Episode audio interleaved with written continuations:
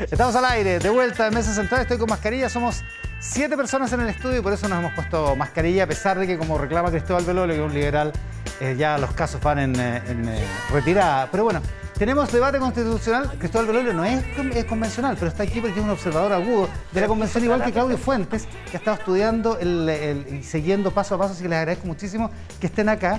Y hay cuatro convencionales que están con nosotros, están a este lado, Pedro Muñoz y Lorena Césped. Muchísimas gracias por estar con nosotros. Pedro Muñoz del Partido Socialista, Lorena de Independientes No Neutrales. Muchas gracias. ¿Lo dije bien? Sí. Todo bien. Vamos, vamos. 4-0 vamos. Y a este otro lado, Bernardo Fonten y Amaya Alves. Bernardo Fonten, elegido independiente de Renovación Nacional, Amaya Alves de Revolución Democrática. ¿También lo dije bien? Y de Concepción, además. Muy buenos días. Buenos de Valdivia por acá. Buenas tardes. Temuco. Es excelente. Estado regional. San Bernardo. San Bernardo. Santiago nomás. Santiago y... De la casa, Principado de Providencia. Principado de Providencia, que esto Velolo siempre tan elegante. Em, estamos también con uno de nuestros auspiciadores, justo antes de que comencemos la discusión, el debate y la conversación acá en Mesa Central. RexMás es el mejor software de remuneraciones en Chile y el más completo porque RexMás también te ayuda con tareas como asistencia, firma digital, automatización o portal de colaborador, entre otras. ¿Qué esperas? Conoce más en rexmas.com en la web. Ya, se viene una semana clave, se viene una semana importante y además la convención está viviendo el estrés, no solo del intenso trabajo que están haciendo, sino además el, em, bombardeo de información en torno a su eh, aprobación eh, a, través de las encuestas. ¿Cómo piensa Claudio Fuentes, que está desde fuera mirando esto, que va a ser esta semana y en este ambiente, en este contexto de encuestas de opinión pública donde aparentemente eh, la, ciudadanía estaría criticando el devenir de la convención. Yo creo que de aquí hasta el, hasta el 16 de mayo va a ser bien confuso. ¿Por qué? Porque estamos, digámoslo, en el momento crucial de la convención. Todas las comisiones y el Pleno están en este ir y venir y por lo tanto seguramente va a ser de semanas de mucha confusión respecto del tema.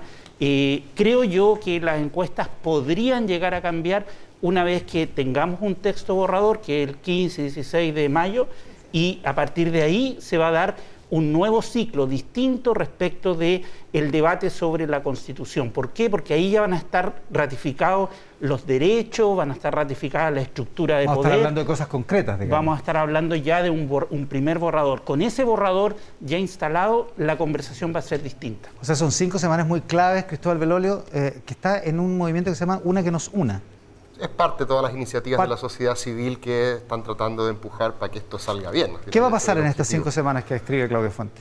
Yo creo que hay un clima, quizás por las mismas encuestas que conocimos, que son varias, de distintas perspectivas políticas, y que no es solamente una, eh, hay un clima de que esto como que se entrampó un poco, ¿cierto? Esto se pensaba que era carrera corrida, y me da la impresión de que el fantasma del Brexit o de los acuerdos de paz en Colombia como que hace que esta cosa ahora esté un poco más, más peleada, ¿cierto? Hay muchos que están diciendo que, una vez que caballo, caballo pillado, caballo ganado. No estoy seguro de eso. Como dice Claudio, creo que esto puede cambiar en los últimos, el último trecho. Pero es evidente que se instaló una conversación que tanto desde el punto de vista del fondo, quizás no estarán siendo demasiado radicales las innovaciones, esa es una pregunta, y desde la forma, este diálogo realmente más allá de los dos tercios que se están cumpliendo efectivamente, eh, realmente está incorporando a la derecha en las discusiones. Yo creo que esas dos preguntas y que finalmente revelan también una comprensión, me parece, eh, divergente de lo que es una constitución. ¿eh?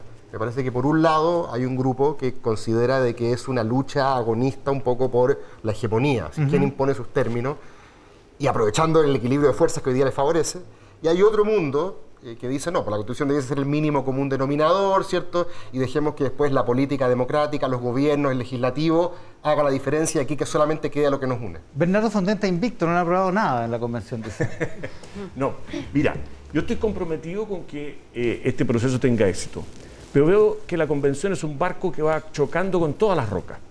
Y eso está criticado no solo en las encuestas, sino que por parte prácticamente todos, ¿no desde presidentes, senadores, incluso de la coalición de, gobierno, analistas, etc. Y entonces, yo lo que llamo es justamente a que enmendemos el, mundo, el, el, rumbo. En concreto, por ejemplo, llevamos 12, 12 votaciones en comisión y en el Pleno, donde la Convención se ha negado a garantizar que los ahorros previsionales sigan siendo de los trabajadores. Entonces yo no entiendo por qué si, todo el mundo está de acuerdo en no tocarlo, no lo dejamos por escrito. Ya, por ahí podemos pasar a algunos de esos temas, pero eh, en, lo primero, ¿Tiene que enmendar el rumbo la convención Lorena Césped? Yo creo que no. La convención ha avanzado, sigue avanzando. eh, es una entidad democrática que nació sin saber cómo funcionar y hemos ido construyendo esa forma de funcionar y de avanzar y el hecho de que tengamos aprobaciones de normas con más del dos tercios nos muestra que el proceso está funcionando y que estamos además a toda máquina avanzando en en justamente el diálogo, ponernos de acuerdo, eh, ver qué es lo que necesitamos para nuestro país y eso eh, sí se está notando en las normas que se están aprobando en, los plenos. Ahora, ayer la presidenta de la convención, María Elisa Quinteros, dijo a Maya Alves que este había sido el único proceso democrático que realmente hemos tenido. Igual se pasó un poco rosca, ¿o ¿no? Mi impresión es que la frase continuaba y el titular solo llegó hasta ahí, ¿Ya? eh, porque señalaba que a diferencia de la constitución del año 80, que no hubo este debate deliberativo y democrático, este proceso sí lo era. Ya, o sea, que era- esa, es- esa era su comparación, no con lo que hemos vivido en los señalaba, últimos y eso 30 es completamente cierto. ¿no? Este es un proceso en que lo- las cuatro personas que estamos acá eh, fuimos electas en elecciones libres y disputadas, representamos a los territorios y con particularidades. El hecho que sea paritaria, el hecho que Lorena y yo formemos parte por primera vez de un órgano constituyente es relevante. Entonces también hay que mirar con cierta perspectiva histórica de que este proceso es único desde distintas perspectivas y pienso que eh, efectivamente estoy con Claudio que estas semanas nos van a exigir mayor claridad en lo que comunicamos, pero no hemos debatido acerca, por ejemplo, de la seguridad social. O sea, la demanda que hace Bernardo es legítima, pero Bernardo, la buena noticia es que el martes 19 de abril por primera vez vamos a votar derechos sociales en el Pleno. Entonces ahí vamos a poder comunicar a la ciudadanía cuál es la postura de los convencionales y la voz institucional de la convención en este punto. Eh, eh, Pedro, Pedro yo, Muñoz. yo creo que la convención es hija de un país fracturado, con Ya. sueños y dolores, es expresiva de eso. Tiene una enorme diversidad interna, fragmentación también, una eh, diversidad que eh, tiene un valor en la medida que logremos ciertos consensos y cierta unidad. Yo no creo que la convención sea un barco que choca contra todas las rocas. Yo creo que muchas de esas rocas son también las mentiras y las fake news eh, que se inventan. La ONG Derechos Digitales acaba de sacar una- un estudio donde señala que el 50% de las noticias que llegan a las personas encuestadas son noticias falsas y que 6 de cada 20 han compartido esas noticias sin intencionalidad. Eh, yo creo que La hay que hacer una autocrítica. falsas. La mitad. La, la mitad de las noticias que llegan Pero a ¿cómo los qué? ¿Qué- qué- Dame un ejemplo de una noticia falsa. o sea, hay una serie, lo que acaba de decir Bernardo es, es falso, la portada de la segunda es falsa, eh, se aprovecha de ciertas discusiones que aún están en verde al interior de las comisiones para, a partir de esa base, generar titulares que impacten y que eh, confundan a la población y termino afirmando que efectivamente tenemos que hacer una autocrítica. Yo estoy muy de acuerdo con las palabras del presidente Boric respecto de que los problemas de la convención no son solamente comunicacionales, sino que también son políticos, pero así como algunos que, quieren, que querían alguna vez constitucionalizar al reino fungi, también le hacen mal al país el sector que representa eh, Bernardo cuando no hace propuestas y se opone a todo. Yo entiendo la oposición y la negativa frente a cuestiones que pueden parecer poco tiradas de las mechas, pero a mí me gustaría saber cuál es la propuesta constructiva que lea al país hoy día del empresariado chileno. Bernardo Fonte. Bueno, yo creo que esto, eh, pa- para, aclararle a, a la Maya, hemos tenido 12 votaciones. En comisión. 10 en comisiones y 2 en el Pleno. Te recuerdo las dos en el Pleno. Se votó Que se rechazó. que, si- se- que el Pleno rechazó garantizar que los ahorros sigan siendo propiedad de los trabajadores y Pero sean esa fue la indicación que metieron Sí. en una normativa que no de- correspondía. De, propiedad. Eh, Si, si eso no es propiedad, no sé qué es. Y por otra parte, se rechazó también eh, este, eh, prohibir al Estado expropiar los ahorros previsionales. ¿Y qué nos está pidiendo la gente en todas las encuestas? 80, 90%. Ya, pero, ¿qué? Bernardo, pero, Pedro. Pedro Muñoz, Pedro Muñoz te dijo que estabas mintiendo. Por eso yo estoy aclarando aquí que es, es lo que yo dije totalmente verdadero. Lo que yo dije, de hecho, en las últimas noticias, es que si se persistía en aplicar el sistema de no más AFP, que debería llamarse no más propiedad para los trabajadores, los, ese, ese sistema de pensiones, que es el mismo que se aprobó en la, en la comisión el día viernes, es un sistema que no tiene propiedad. Pero, Bernardo- No tiene propiedad. Entonces, resulta que aquí lo que yo estoy pidiendo es que de una vez por todas garanticemos que los ahorros acumulados van a seguir siendo de los trabajadores, porque viene un cambio de sistema, y que también los ahorros futuros. Y que, porque, digámoslo, la subsecretaria de Hacienda, ¿no es cierto?, dijo la otra vez, los trabajadores no serán dueños de sus ahorros futuros. Lo dijo eh, en la campaña. Entonces, ese es un tema que preocupa a la ciudadanía. Entonces, ¿por qué no lo aclaramos? Y ustedes pueden jurar de guata aquí que no van a querer, eh, que ustedes no quieren eh, estatizar los ahorros previsionales. Pero eso no importa nada. Porque lo importante es lo que quede por escrito. Lo importante Ya. es que ni este gobierno Bernardo, ni ningún gobierno futuro pueda hacerlo. Y para eso tenemos que redactarlo en la Constitución. Amaya. ¿Qué hay de mentira en eso? Nada. Bernardo. ¿Qué hay de proposición? Cuidar los ahorros de los trabajadores. Ya, Bernardo, Amaya Ya, pero ¿cuál es la propuesta para entregar pensiones dignas en Chile, Bernardo? ¿Cuál es Bueno, la propuesta? la No propuesta, yo hice una, una, una, una propuesta de, de seguridad social con 16 constituyentes más que establecía con claridad que los ahorros acumulados eran de los trabajadores. Perfecto. Y dejaba a la ley la discusión de qué pasaba con los ahorros futuros. Que establecía un sistema de seguridad social completo, pensiones, maternidad, etcétera, etcétera, ¿no es cierto? Eh, desempleo, qué sé yo. Ni siquiera la miraron. Ni siquiera la miraron, Amaya. Y se fueron por una que es un sistema Además, eh, tiene un error, un error constitucional. Se fueron por definir en la comisión un sistema de pensiones donde no hay propiedad de los ahorros por parte de los trabajadores, donde no son heredables Ya, espérate, y no ¿qué- pueden elegir administrador. Reservemos por un momento esa discusión de Perfecto. cuán- cuál, cuál es el nivel de detalle. El ministro Marcel tuvo una, una participación acá en el programa y dejó eh, un criterio, un criterio propuesto en ese tema. Pero, ¿de qué estamos hablando cuando hablamos del prestigio de la convención? Claudio Fuentes, ¿estamos hablando de un problema comunicacional o estamos hablando de un problema donde efectivamente, como dice Pedro, tiene que haber autocrítica porque hay algunas cosas donde se han pasado algunos pueblos? O sea, a ver, primero, ¿es un problema comunicacional? Claramente lo es. O sea, eh, y eso se da por distintas razones. Hay temas estructurales a la propia convención. Hay 10 grupos. ¿Cómo tú coordinas esas diferencias? Es muy difícil. Segundo, es temporal, es decir, es un año. Y tercero, es político. O sea, aquí estamos hablando de definir aspectos políticos de cómo queremos convivir.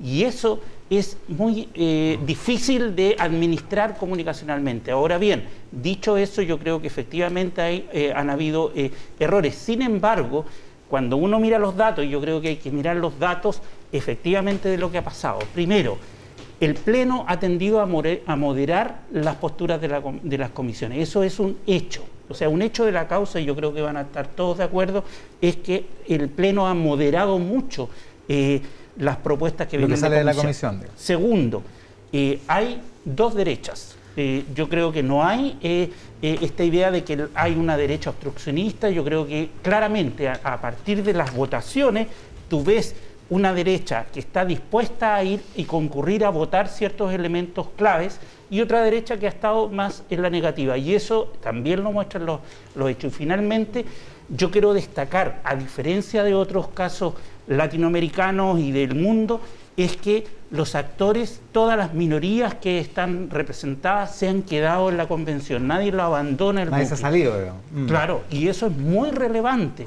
¿Por qué? Porque es una, una lealtad democrática eh, de tratar de insistir, de jugar el juego ahí. Y eso eh, pocas veces se dice, pero es muy relevante. ¿Por qué? Porque, por ejemplo, de los 161 artículos, en que la derecha, en este caso, ha aprobado con más de 30 votos. Es decir, ellos son tre- 37, con más de 30 probidad, supremacía de la Constitución y derechos humanos, comuna autónoma. Muy fuerte apoyo, porque hay una visión respecto del Estado, el Estado regional también. Eh, libertad de expresión, derecho a la propiedad, derecho a la vida y no a la pena de muerte, eh, inamovilidad de los jueces. Todos esos elementos llegan a un consenso eh, transversal y eso es verdad. ¿Eh? Y por lo tanto, aquí hay un elemento que hay que destacar que tiene que ver con que el proceso político es más complejo de una derecha obstruccionista versus una izquierda radical que está imponiendo términos. Voy, con- voy contigo al tiro, Bernardo, que está viendo la palabra. Cristóbal Belolio. Sí, es interesante el punto que marca Claudio. Ahora, esos son casos, corrígeme si me equivoco, con los cuales la derecha ha apoyado iniciativas, pero que no vienen de la derecha. Es decir, a la derecha no le han apoyado ninguna. Que Mm. Claro, no, de cero. Eso sí- Me- eso es verdad, ¿no, Claudio? Es un punto. Déjame Cero. terminar No, en con- Estado déjame regional Que no respondan, que respondan En Estado regional, No, ¿Puedo terminar el argumento? Perdón. ¿Puedo terminar el argumento? ¿Ya? Me parece que quizás, y esto lo pongo como hipótesis, eh, si es que esto hubiese funcionado con la famosa geometría variable que se decía al principio, es decir, que en algunas cosas el acuerdo iba a promover de la derecha y iba a llegar hasta más izquierda que pudiera, o desde la izquierda hasta más de derecha que pudiera, si hubiera algo más de geometría variable, quizás existiría la percepción de que el resultado les pertenece un, Ah, un poco a poquito a todos, porque las huellas claro. dactilares de los distintos grupos están ahí. Me da la percepción, bueno, Bernardo aquí tendrá que decirlo, que la derecha se siente un poco que le han hecho la ley del hielo. Y si bien es cierto, yo comparto totalmente lo que dice Claudio de que hay dos derechas, quizás, esto políticamente hablando, habría sido interesante ver si es que la izquierda hubiera aprovechado la división de las dos derechas cuando se hizo para realmente incorporar a esa más democrática, no solamente en que votaran a cuenta gota algunas cosas, sino que políticamente en los acuerdos. Pero me da la percepción de que hubo un minuto en el cual dijeron, lo que viene de ahí, chao. Es una percepción, yo lo estoy viendo desde fuera. Pedro Muñoz. Sí, yo creo, Lorena. que, yo creo que efectivamente se han perdido oportunidades políticas dentro de la convención. Con Lorena nos tocó estar en la mesa en la primera, eh, digamos, vicepresidencia, Amaya hasta ahora ahí.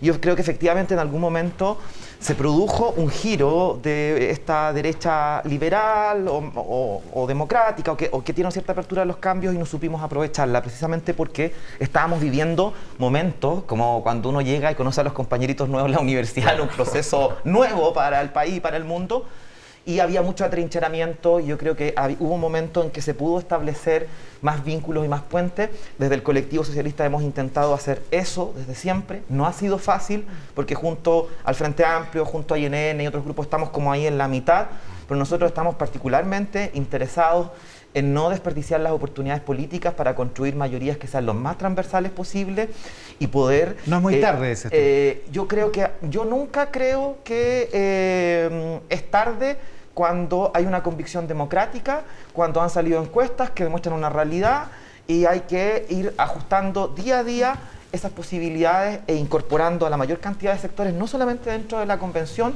porque también hay que reconocer que es una especie de microclima, sino que de cara al país. Lorena Césped y vamos a, este otro lado. Sí, en realidad yo quería comentar que en nuestra comisión se han aprobado normas que provienen de la UDI, incluso de UDI republicano, ¿ya? Y son ¿Cómo cuál es? Como un derecho a la familia y como eh, un, o sea, un, no derecho, un principio asociado a la familia y sobre el mundo rural. Esas las aprobamos en mi comisión ¿Ya? transversalmente Y eso va a ir al y pleno. eso va al pleno este lunes. Este- este- ya. ¿ya? Y además aprobamos, eh, por ejemplo, el día de viernes, una norma sobre eh, niñeces y adolescencia, también en forma transversal. O sea, desde Martina Rao, que está en nuestra comisión, hasta Lisette Vergara, que es de la Coordinadora Plurinacional. Entonces, eh, por lo menos estamos generando un diálogo transversal. Se está produciendo que llegan normas con la pluma de la derecha. Qué bueno. Y eh, entonces esa, esa afirmación que tú decías de que no han llegado normas no es así. Ya. Sí. Falta el pleno. El lunes Amaya y- yo, quiero aclarar que eh, la comisión que más normas aprobadas tiene ya en el proyecto de nueva constitución es la Comisión de Forma Jurídica de Estado. Tenemos 44 normas aprobadas.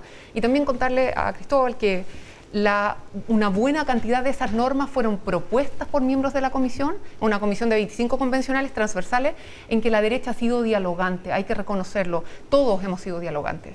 Hemos viajado por ocho regiones de Chile escuchando autoridades, audiencias, etcétera. Y, por ejemplo, como una autónoma, prácticamente todos los artículos aprobados es redacción conjunta. Ni siquiera es que se escuche la derecha. Trabajamos conjuntamente para redactar lo- las ¿Por propuestas. qué eso pasa en esa comisión y no pasa en el resto? ¿Por qué está la, sensación de que eso no ocurre en el total de la convención, que es lo que escribía Cristóbal Bernardo? Mi impresión es que el tema de Estado regional, la descentralización efectiva del poder, excede al eje derecha-izquierda. Me parece que es, por el eje tema, es por el tema, no por el método que centralismo- usaron ustedes. Centralismo, descentralización efectiva, territorial y fiscal es un tema que aúna, eh, de hecho, le escuché decir a Martina Rao que estaba muy de acuerdo con el Estado regional y me alegra mucho y este martes vamos al Pleno con descentralización fiscal, que es la manera como de cerrar todo el círculo, así que yo espero tener el, el mismo apoyo. Bernardo Fonte. Bueno, han hablado muchas cosas, así que, bueno, primero yo creo que es una, una muy mala excusa echarle la culpa a, la- las falsedades de noticias, qué sé yo, porque al final el, expresidente Lagos supongo que no será,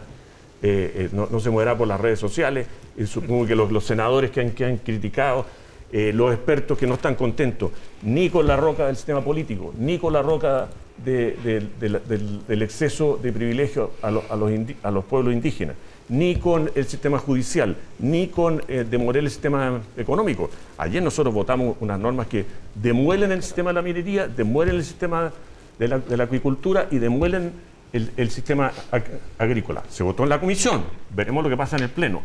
Pero estamos entonces en una, situación donde tenemos muchas fallas. Y a mí, más que interesar si incluyen o no al, sector político que yo ad- ad- adhiero, que es Chile Vamos, creo que lo importante es que se escuche a la ciudadanía. Lo importante es que el- en todas las encuestas los ciudadanos están pidiendo eh, que se garantice la propiedad de sus ahorros previsionales. La, iniciativa popular más firmada fue con mi plata no, y la rechazaron sin siquiera tramitarla. Sigo. En todas las encuestas las personas quieren elegir ciudad, elegir salud. En todas las encuestas las personas quieren elegir salud, privada o pública. Independiente de que hay que mejorar la salud, que ahí tenemos problemas con la salud. Pues la comisión está avanzando un sistema en que las personas no van a elegir salud. Y así sucesivamente, ¿no es cierto? Las personas entonces necesitan ser escuchadas. Y lo que falta en la convención no es una discusión entre sectores políticos, es sentido común. Ese fue el constituyente que no se eligió. Cristóbal Belolio, ¿debería prestarse más oído a, lo- a las encuestas como sugiere Bernardo Fontán? Me parece que el riesgo es caer un poco en la misma incontinencia a la contingencia. Uno esperaría que la constitución fuese una herramienta más de largo plazo. Pero me parece que también es importante identificar de manera desapasionada cuáles son los nudos críticos y uno de ellos puede tener que ver con que estamos frente a un cuerpo tremendamente representativo, diverso y distinto a, lo- a la política formal que estábamos acostumbrados, ¿cierto? Esa performática, también el vínculo emotivo con el estallido social, hace por supuesto que los sectores más críticos de ese estallido sean también críticos de la convención. Hay una especie como de vínculo emotivo entre el estallido y la convención. Hay algunos que han tratado de desacoplar eso, pero de alguna manera también se ve. Hay muchas personas que están participando en la, convicción, en la convención desde el activismo también. No lo digo en un sentido peyorativo, lo digo en el sentido de compromiso con causas que definen su trayectoria política eh, y quizás falta un sentido más holístico, más sistémico. Quiero que mi tema esté ahí. Y un segundo tema que me parece que también es relevante como nuevo crítico es que evidentemente este es un proceso constituyente con un carácter reivindicativo.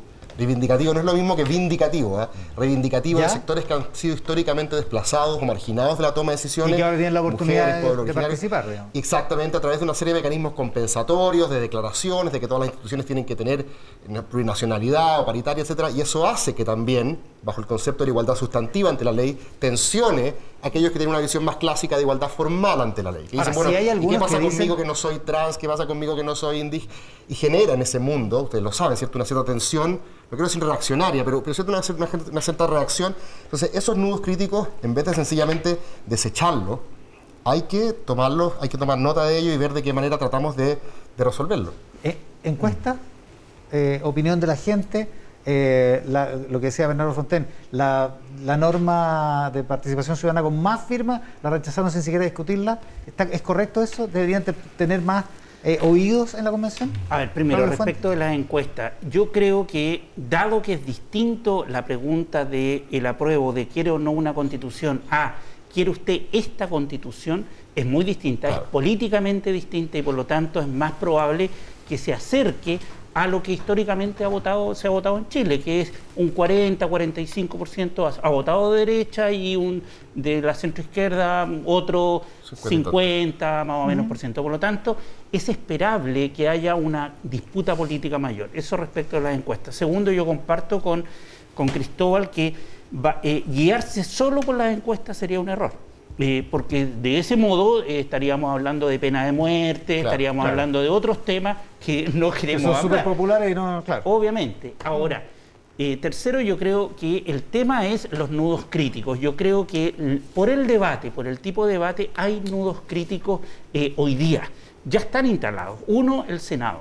Dos, o sea, toda la conformación del sistema el sistema político y particularmente se centró, se concentró en el tema de la segunda cámara. Eh, lamentablemente, porque hay otros temas. Partidos políticos, eh, sistema electoral, entre otras cosas. Exacto, hay, u- hay una serie de temas, pero se ha concentrado en la segunda Cámara, segundo, derechos sociales, particularmente pensiones. O sea, acá hay un interés eh, de colocar ese tema como un tema gravitante cuando hay una serie de elementos, pero está bien, o sea, esa es la política, así funciona.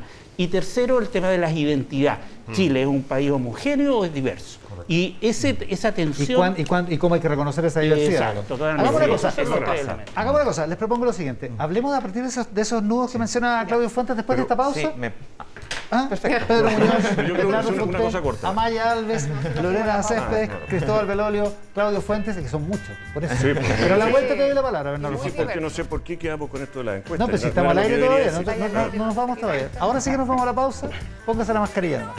A la pausa estamos de vuelta con más, aquí en Mesa Central, en todas las plataformas del 13.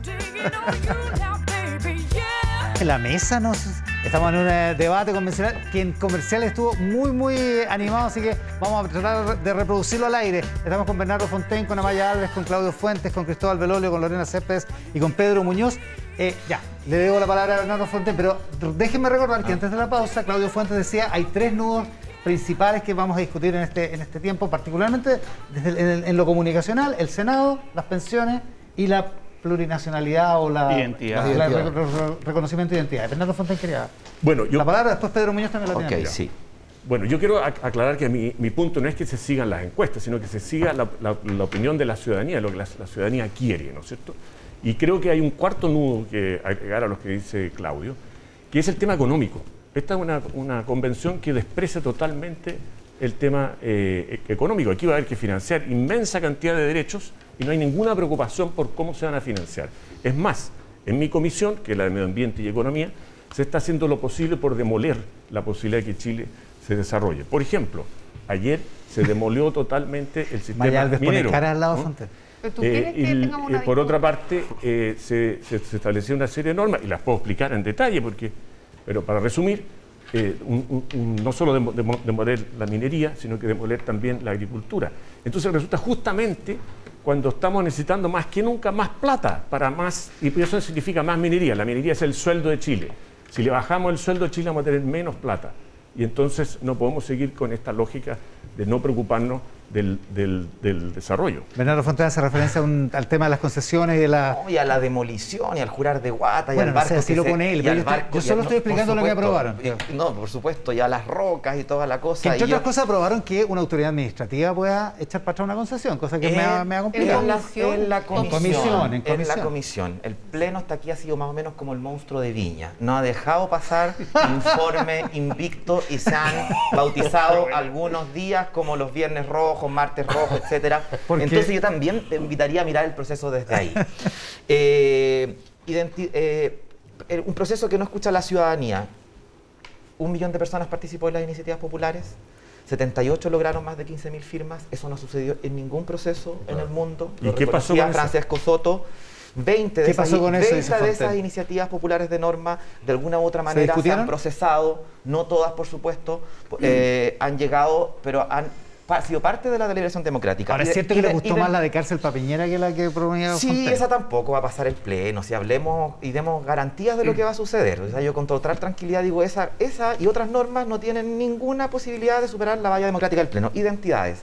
Yo represento a las disidencias sexuales en, este- en- en- en el sur de Chile, llegué acá con esas luchas. Pero no solo esas luchas, porque pertenezco, pertenezco a un partido. A un partido que tiene una visión integral de la sociedad, que es capaz de procesar diversas demandas identitarias, pero no solamente identitarias, que es capaz de mirar la economía, que es capaz de mirar la sociedad en su, en su conjunto, porque tenemos y hundemos raíces ahí. Y eso es lo que ha hecho falta, yo creo, en la Convención Constitucional. Ese fenómeno, y Cristóbal podrá reafirmarlo, no es solamente un fenómeno de la política chilena, No. es, un, es un fenómeno mundial que está cambiando las formas de representación y que está poniendo exigencias sobre, y termino con esto. Y eso, esa desconfianza, esto llegar con, con reivindicaciones eh, identitarias y temáticas es también es culpa de la Constitución de 1980, que no solamente le puso una camisa de fuerza a la democracia, al sistema político, sino también a la sociedad, porque instaló un modelo, una forma de entender el país de forma homogénea, donde no le dio cabida a la diferencia. Si se está reivindicando Mm. ahora, es también por eso. Después podemos hablar del sistema político, Por el Senado. Sí, escuchar a la ciudadanía. Yo creo que un tema central de la nueva constitución va a ser la regulación constitucional del agua. La sequía, el cambio climático, los efectos de la depresión de la naturaleza son reales. Y entonces yo creo que va a ser una prueba importante cuando suba al Pleno de la Convención Constitucional las propuestas sobre agua. Ahora, ¿hay consenso más o menos amplio en eso o no? Yo diría que sí, Iván, que es, o sea, es claro que tenemos que dar una respuesta a un problema, a una mega sequía en que las personas no tienen agua para tomar. Porque lo estamos viendo, digamos. Lo estamos viendo completamente y esto solo va a empeorar, o sea, esto, esto va a ir aumentando y por tanto ese es uno de los debates que la constitución del año 80 no solo no aborda, sino que agrava. Eh, ese es un tema en que la- el agua es una mercancía y eso debe cambiar y me parece que es transversal la demanda de cambio. Entonces va a ser importante la respuesta que se dé. Yo quiero agregar algo. Como representante de Revolución Democrática eh, y miembro del colectivo del Frente Amplio, me parece que efectivamente la valorización tiene que ver también con la implementación gradual y por tanto hay un trabajo importante que hacer en materia de normas transitorias. Ahí hay una- un desafío que de hecho estamos hablando como mesa directiva ¿Cómo para se va a hacer eso? ¿Se hace al al final en armonización? Se está debatiendo ahora si es. que va a ser parte del proceso de armonización o va a ser incluso una propuesta que va a ir paralela a armonización. Ya, ya. Eh, Bueno, hay que ver los detalles. Estas son todas conversaciones que estamos simplemente manteniendo de manera informal, pero hay que hablar de cómo canalizar las normas transitorias en un diálogo con el gobierno. Eso es así. Buena parte, cuando termine este proceso constituyente y todos nosotros regresemos felices a nuestros territorios, eh, va a haber un proceso en que felices, vuelvo a vivo vivo, eh, el gobierno se va a tener que hacer cargo a través de las EXPRES, pero a través en realidad de todo el gobierno de la implementación de esta nueva constitución que esperamos sea aprobada. ¿Y por qué tendría que participar el, gobierno en, la discusión de las normas transitorias? Porque quienes van a tener sobre sus hombros la responsabilidad de implementar a través de políticas públicas y el Congreso Nacional a través de leyes va, a ser en buena medida eh, los órganos o sea, el Congreso también debería participar, que se involucre el gobierno. Es fundamental. ¿Pero el Congreso también? ¿o, no? o sea, por ahora la conversación es que no le tiene mucha buena al Congreso, pero... No, no, no, pero por ahora la conversación es vía SECPRES. Y luego, a partir del 4 de septiembre, por supuesto, con todos los órganos de los poderes constituidos. Lorena. Mira, yo quiero mencionar tres cosas. Por un lado, decirle a Bernardo que es importante que cuando tú mencionas lo que se ha aprobado o lo que no se ha aprobado, es en la comisión. Yo dije que era en la comisión. Claro, pero hay que hacer ese énfasis, porque de hecho, el, por desgracia o gracia, el primer informe de la comisión tuya eh, en el primer pleno no, no aprobó ni el... Nada, ni el epígrafe. Ya, dos, dos artículos. No, no, no. ¿Ya? Entonces, eh, por eso es que comparto lo que dice Pedro, de que el Pleno hace su tarea. ¿ya? Segundo, hay iniciativas populares que sí han llegado a ser parte de las normas. ¿ya? Por ejemplo, en el ámbito de la educación, donde llegaron cerca de 50 iniciativas, tanto populares como de convencionales, se votaron y pasaron a una siguiente etapa, eh, al menos me parece que dos eh, populares, una de ellas de acción colectiva, por ejemplo. Y la propuesta, una de las propuestas tiene muchos elementos de esa iniciativa. Y el tercer tema es que en nuestra Comisión de Principios y Democracia estamos estableciendo una serie de mecanismos democráticos para poder, de democracia participativa, que es algo muy nuevo, muy inédito para nosotros y que va a permitir justamente ir cambiándole la, cara a la forma de hacer política en nuestro país. Y eso creo que es sumamente importante recalcarlo. El ministro de Hacienda, Mario Marcel, en este mismo estudio hace un ratito al tiro, Bernardo, decía, hay cosas que, tienen, que, pertenecen de suyo a un texto constitucional y hay otras cosas que hay que dejársela a la legislación, a la política pública. Lo que parece bastante sensato, se lo pregunté por la aprobación que hicieron en comisión, no me reten, de los libros sin IVA. Que igual es raro. Es materia de gobierno. O sea, una, de las críticas, que recibía la ¿Qué es lo que tiene que hacer la convención, no, Cristóbal? O sea, ver, en este eso, de qué es lo que es de suyo constitucional o no, la mayoría sabe más que esto yo, es debatible. Lo que, lo que uno pensaría es que si la crítica que se le hizo durante mucho tiempo al texto actual es que neutralizaba la política, porque obligaba a que los gobiernos de distintos signos siguieran el marco ideológico de la Constitución del 80, es decir, Guzmán, el fantasma estaba en todos los gobiernos del signo que fueras, sería paradójico ¿cierto? Al menos paradójico, voy a ocupar un concepto eufemístico, que esta constitución de alguna manera también dejara amarrado que el día de mañana quiera gobernar la derecha y el texto tenga un, crisol ideológico del cual no pueda salir. Ya, pero espérate, Marco si no queremos, ahí, si no queremos mismo si no queremos neutralizar la política, debiésemos tratar de que las mayorías en el legislativo y los gobiernos puedan llevar a cargo su programa con la misma constitución. Ya, pues, Eso creo yo. Marcos Barraza, ahí mismo está parado Pedro Muñoz hoy día, el otro día, acá en el programa, dijo, estamos la convención tiene que ser una constitución que haga que sean posibles y no retrotraíbles, lo, estoy, parafraseando, ¿eh? no, que no se retraigan, retrotraigan los cambios que la sociedad estima que tienen que hacerse. O sea, digo... me parece, que, eso, me parece que eso es una visión que dice aprovechemos la correlación de fuerza actual para dejar esto más o menos como lo hizo Guzmán y neutralicemos la política. Ahora, Barraza, a todo esto, un campeón. Lo que ha logrado hacer es articular un tercio en la izquierda con el Partido Comunista y otros movimientos más que de hecho ha hecho muy difícil incorporar a la derecha. A la izquierda ya le cuesta muchísimo, entre lo fragmentada que está la convención, juntar 103 votos para que pasen el Pleno bueno, Barraza logró antes que la derecha lograr armar un tercio y con eso ha tenido un poder político importante en la convención. Amaya. Yo creo que Marco habla de un temor real y que vemos a veces en la convención, que es un poco este legado de la constitución tramposa. O sea, esta idea de dejar todo tan amarrado que hace difícil el cambio. Y me parece que esa confianza en el proceso que se está construyendo, eh, todavía estamos en eso, lo estamos construyendo, la confianza en que este es un proceso deliberativo, democrático, legítimo, y me parece que debemos intentar dejar abierta la puerta para el libre juego democrático. Ahora, las constituciones nunca son perfectas. Esta constitución, por supuesto, que va a tener bueno, para eso se, deja abierta la posibilidad de reformar. y luego va a ser reformada, será complementada. No podemos prever todo lo que va a pasar en el ¿Reformar por cuatro séptimos, como, como insinúa Ricardo Lago?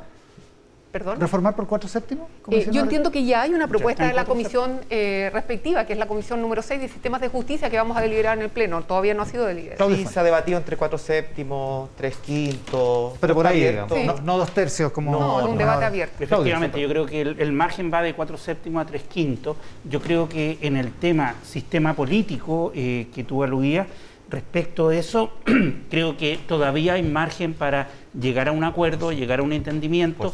Creo que se van a aumentar los poderes de la segunda Cámara, de la Cámara Territorial. Creo que hay bastantes señales que apuntan a eso.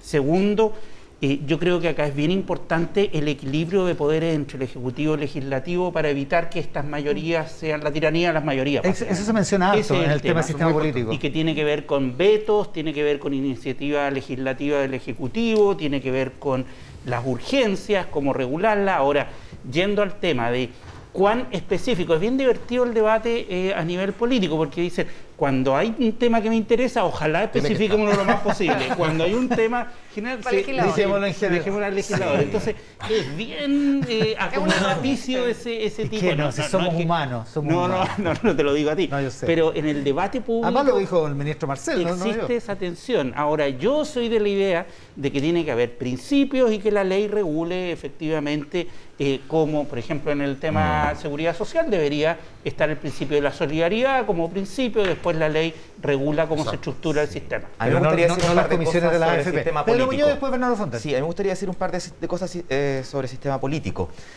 Aquí se partió brevemente entre dos polos, parlamentarismo que Claudio defendía que no, eh, y otros académicos, y hoy día eh, estamos llegando a un acuerdo, esa es la democracia, así es la democracia. Aquí hay Así es. parlamentarista, ¿viste? Así- Y hoy día estamos en un acuerdo estructural sobre presidencialismo atenuado y bicameralismo asimétrico. Y estamos llegando a acuerdo. Y Tienen de- que ponerle y un nombre mejor para que la gente lo y desde entienda, el ¿ah? Colectivo- y tenemos que comunicarlo mejor. Sí. Pero ese momento eh, se aproxima cuando tengamos el texto. Eh, estamos trabajando hasta las 2 y media de la mañana, desde las 7 y media. Es difícil comunicar en esas condiciones, pero sabemos que hay ahí un desafío Ya, pero ese es un importante. Usa un punto. Eh, y estamos también eh, eh, llegando a acuerdo para darle más atribuciones a la segunda Cámara. El colectivo socialista entiende que esa es una cuestión central Para que no queden de respecto de los, lo- de los contrapesos, de los pesos y los contrapesos, para evitar la tiranía de las mayorías, pero sobre todo para darle una representación a las regiones. Eh, por ejemplo, ahora tratados internacionales también lo va a, a ver la, la Cámara Territorial, entre otras materias, y hay que hacer ajustes, y ese acuerdo no es de la Convención ni de los eh, integrantes de la Comisión de Sistema Político. Es un es un acuerdo- que debe ser escrutado por la sociedad en su conjunto, porque si no, sería parecido afirmar que los de sistema político somos semidioses y no, o sea, somos un acuerdo en que tendría que participar la derecha, por ejemplo, porque Por- ahora pero por- estuvo, en la, estuvo en la conversación, pero no estuvo en el Por acuerdo. supuesto, Ya. en su justa medida, de acuerdo a su peso democrático y siempre que ponga ideas constructivas sobre la mesa. Fontel y, que, y Amaya. Bueno, nosotros hemos puesto ideas constructivas en todos los temas, ¿no? Y, eh, este, pero sin mayores resultados, porque al final el 70% de la convención es el mundo de Boric. Entonces están haciendo la constitución de Marinovich y mundo. Cantuarias, perdón, y, Y- otros y- ejemplos no han sí, construido Fernando. Bueno, yo no sé si si- si- sigue así. Yo creo que ella contribuyó, por ejemplo, a que se aclarara el tema de que no había voluntad de proteger los ahorros de los, de los- de los trabajadores en las votaciones en el Pleno. Ahora, ustedes dicen, mire, el Pleno modera. Bueno, yo les digo, hay que ocuparse de las comisiones. Que una comisión deje en este momento colgado de un alambre toda la industria agrícola y toda la industria de, de- de la minería es muy grave. Pero el porque quedan Pleno no lo va a 40 días. aprobar. O sea, no basta la Pero excusa. dice muy- Nuevamente pero vamos dice con la que- excusa. que el Pero déjame- no déjame hablar, No lo va a aprobar, no te pero interrumpí, Bernardo. Pedro. Pero que colgando de un alambre es una cuestión Pero- pero- catastrófica, pero igual que pero- demoler. pero yo te no. invito a que construya, Fernando. Pero hay- Desde pero- el colectivo socialista, yo personalmente, Pero- pero ¿te dejas desde el primer no? momento, abogué porque la derecha Pero estuviera en la mesa. Abogué porque la, porque la derecha estuviera en la mesa. He abogado porque participen y se sienten de los procesos de conversación. Pero con ese lenguaje destructivo, decir que la agricultura y la minería están colgadas de un alambre, decir que estamos demoliendo, me parece a lo menos inexacto y de alguna u otra manera mentiroso. Ya, está hecho el punto. No, Pedro. Pedro, es que yo no te voy a aguantar que digas mentiroso porque tú estabas en la comisión ayer. ¿Sabes lo que se aprobó ayer? No sabes. Es- te leí hoy día en la mañana con yo este mismo valoro, tipo de cuestiones valoro que tú me hayas hecho un esfuerzo. Bernardo, por- por- pero déjame hablar, porque si no, no, no, no- podemos conversar. Ese es el problema, ¿no es La falta de capacidad de eh, escuchar. Escuchar a la ciudadanía, escuchar a los expertos que dicen que el sistema político que tú hablabas como acuerdo es, es un Transantiago, el sistema judicial es otro Transantiago. vamos a arreglar. Entonces, Y lo arreglémoslo. Y esa es mi invitación. Ahora, yo quiero aclarar lo que yo dije. Lo que yo dije es lo siguiente. Ayer se establecieron unas normas en la comisión que dejan a, a la minería sin ninguna seguridad para invertir. Y dejan a la agricultura sometida a una planificación Pero es que estatal. vamos a hablar Déjame hablar. Déjame hablar de seguridades. Entonces, eso, eso es fatal cuando necesitamos juntamente más agricultura y más minería. Establece una comisión de planificación central para administrar la economía. Eso ya lo, lo hizo la Unión Soviética y fracasó. Corea del Norte lo hizo y fracasó. Te voy a decir más. Eh, yo propuse una, una norma tan simple en vista de toda esta eh, eh, regulación y estatización de la agricultura y la industria de los alimentos. Propuse una norma bien simple. Toda persona es libre de elegir la alimentación que quiera. Salió rechazado. Esos son los hechos. Esos son los hechos. Yo no hablo de ideas, yo hablo de hechos. Ya, claro el punto para que, para, que, Entonces- para que hablen las Queremos mujeres hablar también. las mujeres porque ya que es un panel paritario en términos de los convencionales, deberíamos tener al mismo, la misma cantidad de Amaya tiempo. Alves. Eh, quiero señalar eh, que el problema, eh, Bernardo, que quizás no estás considerando que la gente pobre no tiene la posibilidad de elegir. No todos tenemos la posibilidad de elegir y por eso es importante consagrar, por ejemplo, igualdad de oportunidades. Y lo otro que señalaste antes, que también te quiero pedir precisión, no es que los pueblos originarios tengan privilegios, por favor. Han sido históricamente excluidos. Lo que estamos tratando de hacer es sentarlos a la mesa en igualdad de condiciones, porque la Constitución aspira a ser una conversación entre iguales. Y, lo, y qué bueno que hagas referencia al presidente más votado en la historia de Chile, porque efectivamente creo que hay una gran coincidencia entre el programa de gobierno de Gabriel Boric y las transformaciones constitucionales necesarias. Y tenemos que dialogar con la ciudadanía, por supuesto, lo vamos a intentar hacer también.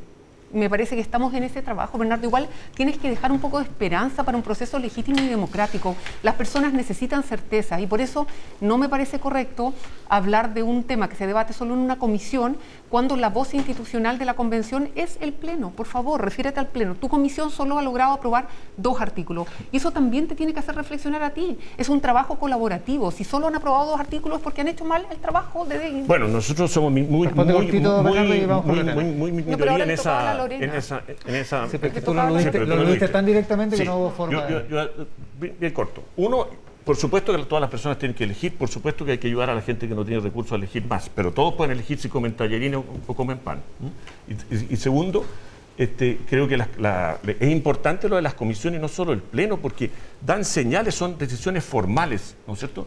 Y creo que eso es lo que yo estoy tratando de hacer, llamar la atención. Los veo ustedes atrapados en el tema de que esto es un problema comunicacional. No, Este es un problema nada. real. Está claro- está claro Hoy día, y con esto termino, claro. con esto termino. Resulta que hoy día sale una publicada una noticia que es increíble. Sale que la convención se va a gastar 400 millones de pesos en una campaña de agencias de... de, de- de- Bernardo, de- eso está en de- el presupuesto desde el de año publicidad. pasado. Yo lo encuentro increíble. ¿cómo que no en vamos a vez comunicar lo de- que hacemos? ¿Por qué no contratamos más abogados para que hagamos las normas mejor? Ya, está claro el Porque es una constitución ciudadana, quiero no una constitución de expertos. Está claro, está mencionar claro. que- Lorena Césped. que acá cuando hablas de los derechos sociales, o sea, tú dices todos pueden elegir qué pan compran.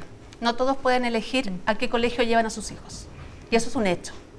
¿ya? Eso no quita que nosotros vamos a, a probablemente establecer la libertad de, de elección de la educación que quieres para tus hijos. Pero es un hecho que hoy en día los, las familias no pueden elegir el colegio del barrio alto.